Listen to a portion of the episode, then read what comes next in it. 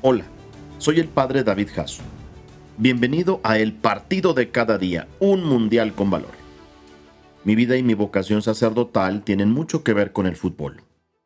Antes de ser sacerdote, en mi experiencia al trabajar como gerente deportivo en un club profesional de fútbol, aprendí mucho de este apasionante deporte y su relación con la vida diaria y hasta con la fe y la espiritualidad. Y es que como tú sabes, el fútbol es un fenómeno social es un lenguaje universal que trasciende cualquier barrera y elimina las diferencias entre las comunidades. Por ejemplo, te cuento, y llama mucho la atención, que haya más países afiliados a la FIFA que a la ONU. Y precisamente en el centenario de la FIFA, el entonces presidente dijo, este juego es hermoso para mejorar el mundo. Hagamos goles y no la guerra. Y vaya que en este momento, en medio de las distintas violencias que vivimos en el mundo, hacer goles es mucho mejor que la guerra. Que así sea, ¿no? El fútbol es hermoso, ¿no crees? Me llama mucho la atención que las 10 reglas de oro de la FIFA no solo sirven a la institución como organización, sino también refuerzan el sentido de fraternidad y cooperación que inspira el fútbol. Te menciono, por ejemplo, solo cinco de ellas. Juega limpio, juega a ganar pero acepta la derrota con dignidad, cumple las reglas de juego, respeta a los adversarios, a los compañeros, a los árbitros y a los espectadores, y utiliza el fútbol para mejorar el mundo. Y aquí está el gran reto que tenemos tú y yo, quienes amamos este deporte el reto que tienen quienes lo practican o practicamos y quienes lo disfrutamos. Por eso te recuerdo hoy las palabras de Juan Pablo II. El fútbol debe convertirse en un motivo auténtico de promoción de la grandeza y de la dignidad del ser humano, para difundir las grandes virtudes que son la base de una digna convivencia humana, como la tolerancia, el respeto de la dignidad humana, la paz y la fraternidad. También Alfredo Di Stéfano, el gran jugador y entrenador, dijo, ningún jugador es tan bueno como todos juntos. Por eso, el fútbol es asociación y hace posible el encuentro. El fútbol no es violento en sí mismo, es para la paz. Jugar al fútbol es una manera de expresar el amor que tenemos por este deporte. Ir a los partidos es otra. Y de eso trata precisamente el Mundial.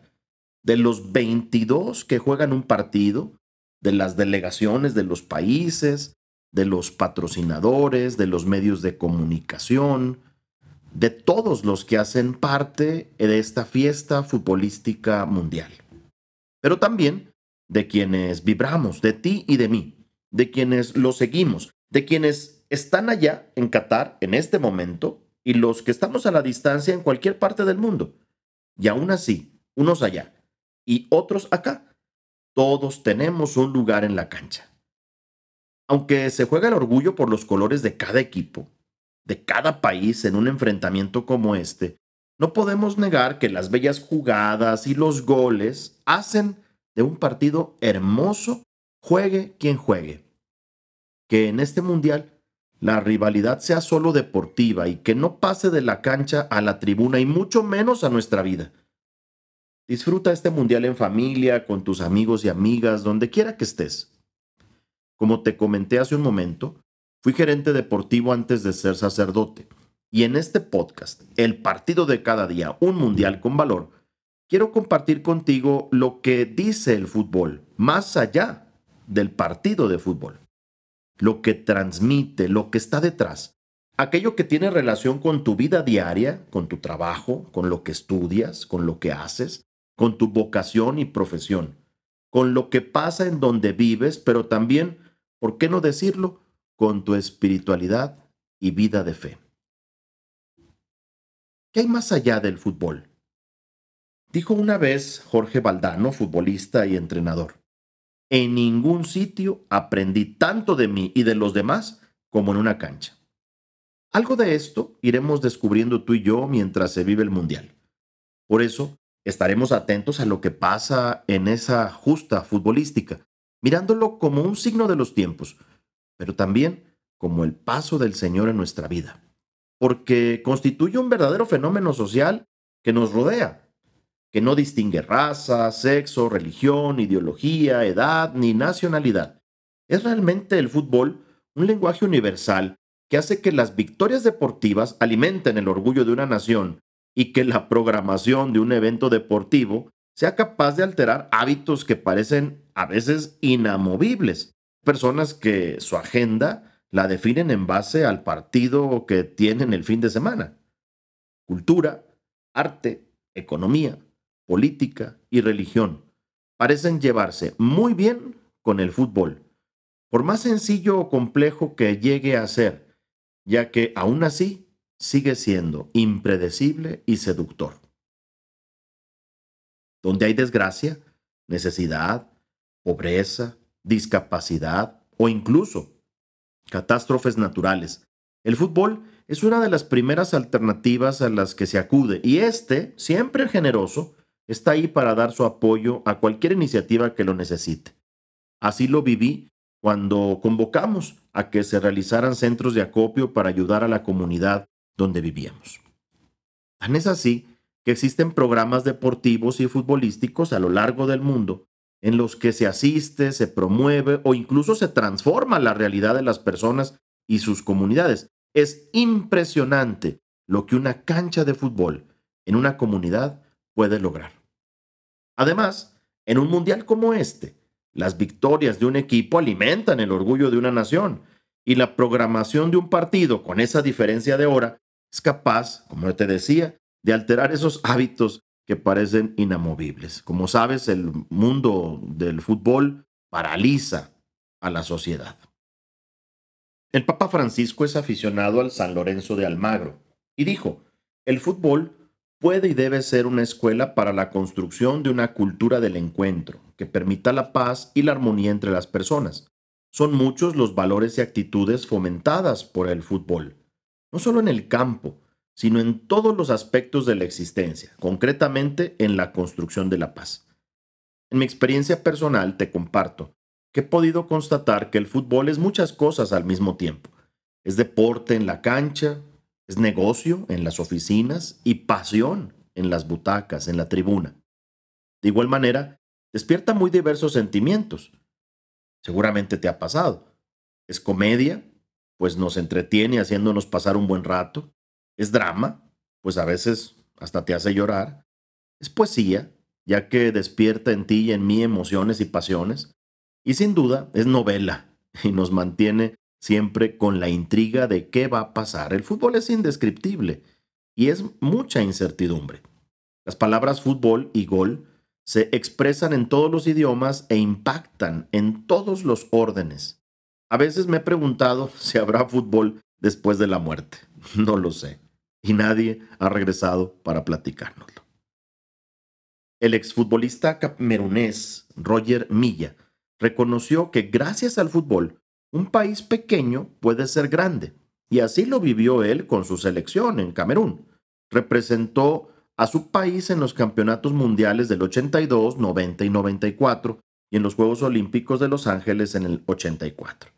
Es considerado, Roger Milla, como uno de los mejores futbolistas africanos de todos los tiempos y fue incluido en la lista de los 100 de la FIFA en 2004.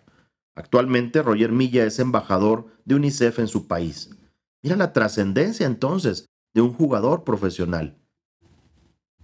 Dicho esto, podemos comprender ahora que el deporte no es solo un juego o una competencia, es un campo para aprender y formarnos, pues expresa nuestras motivaciones y modela nuestras conductas. ¿Qué ha pasado hasta ahora, antes del Mundial, y qué podemos tú y yo ir aprendiendo y reflexionando? Han sido cuatro años muy difíciles para llegar a Qatar 2022 una pandemia que aceleró el cambio de época, impactó en nuestra forma de pensar, de sentir y de actuar. Tú y yo ya no pensamos igual, ya no sentimos igual, ya no actuamos igual. Y así, en medio de la pandemia, se llevaron a cabo los preparativos y ya estamos en el Mundial, está todo listo. Las selecciones llegaron, los aficionados, los patrocinadores, los medios de comunicación, en fin. Te comparto tres cosas que podemos aprender desde el vestidor antes de salir al campo de juego en el Mundial. Primera, la presión. El fútbol de un país suele ser el reflejo de su sociedad. Y es por eso que las selecciones nacionales cargan con un gran compromiso en un mundial de fútbol, dados los resultados que han obtenido o que no han obtenido. Siempre se espera que las grandes potencias futbolísticamente hablando se manifiesten, den espectáculo y salgan triunfadoras, experimentando por supuesto una gran presión. De ahí que se califique como una gran ausencia la de la selección italiana, por ejemplo, pero también la colombiana, la chilena y con ellas grandes figuras del fútbol europeo principalmente. Pero, ¿qué peso recae específicamente sobre una selección? ¿Qué presión ejercen los medios de comunicación?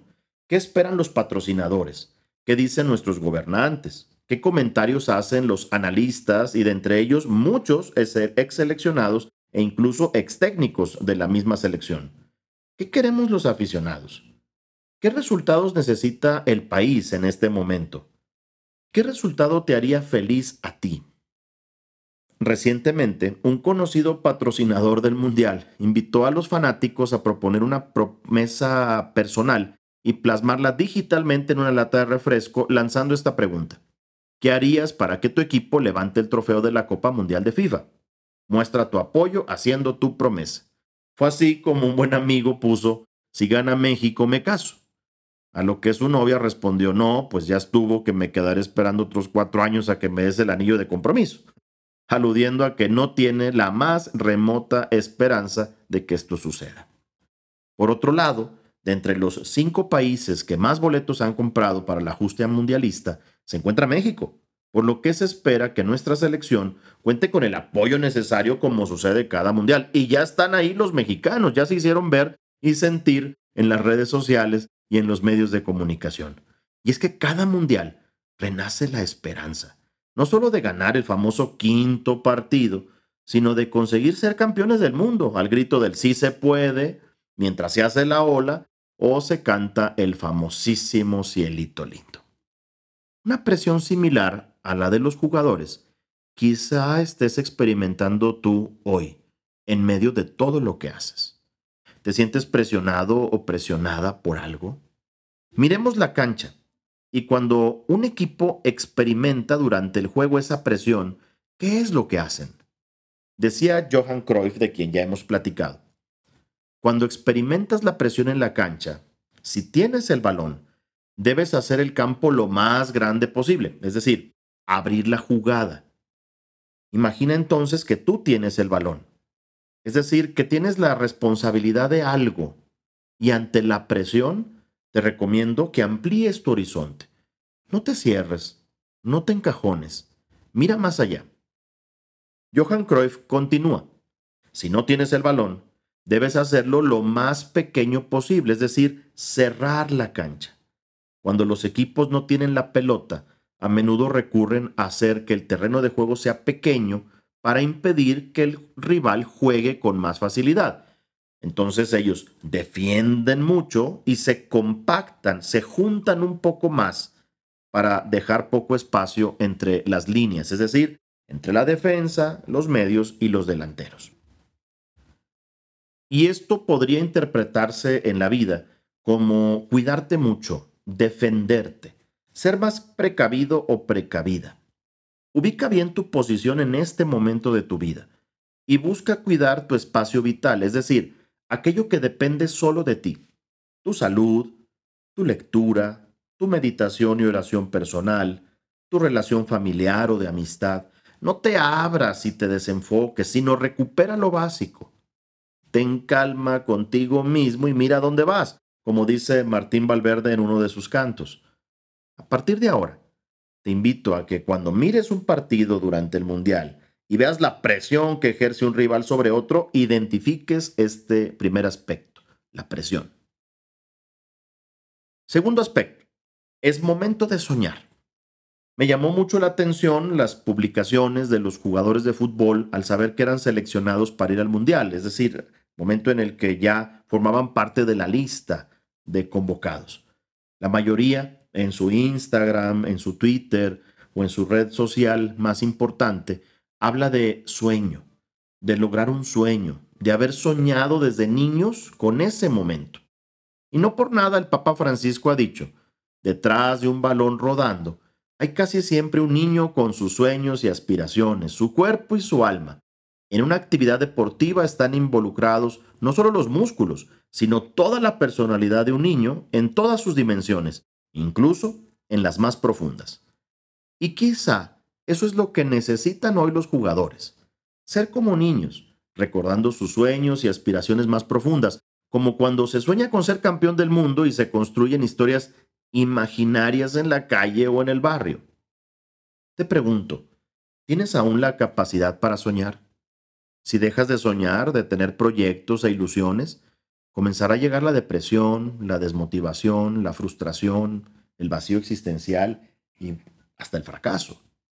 No hay persona que viva sin soñar despierto. De lo que se trata es de conocer cada vez más estos sueños para mantenerlos y dirigirlos eficazmente. Los sueños te movilizan. Soñar marca tu horizonte, cuestiona tu realidad y por supuesto te ayuda a mirar el futuro creativamente. Soñar te saca de tu zona de confort, de la comodidad. Y los sueños, los sueños son para cumplirse. Tercer aspecto. Pon en práctica lo que has aprendido en el entrenamiento. Un jugador debe entrenarse en cuatro aspectos. Lo físico, lo técnico, lo táctico y lo psicológico. Pero agregaría un quinto aspecto, lo espiritual. Lo físico. Consiste en preguntarse si puedo pegarle al balón. Es decir, ¿tengo las capacidades físicas para hacerlo? Lo técnico consiste en preguntarse cómo es que le pego al balón. Es decir, ¿he desarrollado las capacidades técnicas para que mi cerebro y mi pie estén conectados? Es decir, que si quiero poner el balón en el ángulo de la portería, así suceda. Si echo el cuerpo hacia adelante correctamente o hacia atrás. Lo táctico. ¿En qué momento paso el balón y a quién se lo paso? Es decir, ¿qué tanto conozco el sistema de juego de mi entrenador y de mi equipo para saber el tiempo exacto y que la jugada siga adelante? O bien, ¿se la paso al jugador que está en mejor posición para atacar o defender? Lo psicológico consiste en preguntarse cómo me siento al pegarle al balón. ¿Contento, frustrado, preocupado, tenso? Y agregaría lo espiritual. Y me pregunto, ¿tengo a Dios en mi corazón al pegarle al balón? ¿Tengo la fuerza, el espíritu en mi interior que me permite jugar dando lo mejor de mí mismo o de mí misma? Por eso, en la vida, te recomiendo que pongas en práctica lo que has entrenado, lo que has aprendido en todas tus dimensiones como persona. En los equipos de fútbol, a veces uno puede identificar jugadores de entrenamiento y no de partido. O sea, aquel que entrena mucho y es el mejor en la práctica, pero que no da todo de sí mismo en la cancha, o que se achica o que se hace menos al momento en que sale al estadio y no pone en práctica lo que entrenó. Que no te pase así, que no sea así en tu vida, que para lo que te has preparado lo pongas en práctica. Me despido diciendo que fue un periodista alemán quien mencionó, el mundo es redondo porque Dios es aficionado al fútbol. Y el Papa Francisco dijo a los jóvenes reunidos en Brasil, Jesús nos ofrece algo más grande que la Copa del Mundo, algo más grande que la Copa del Mundo.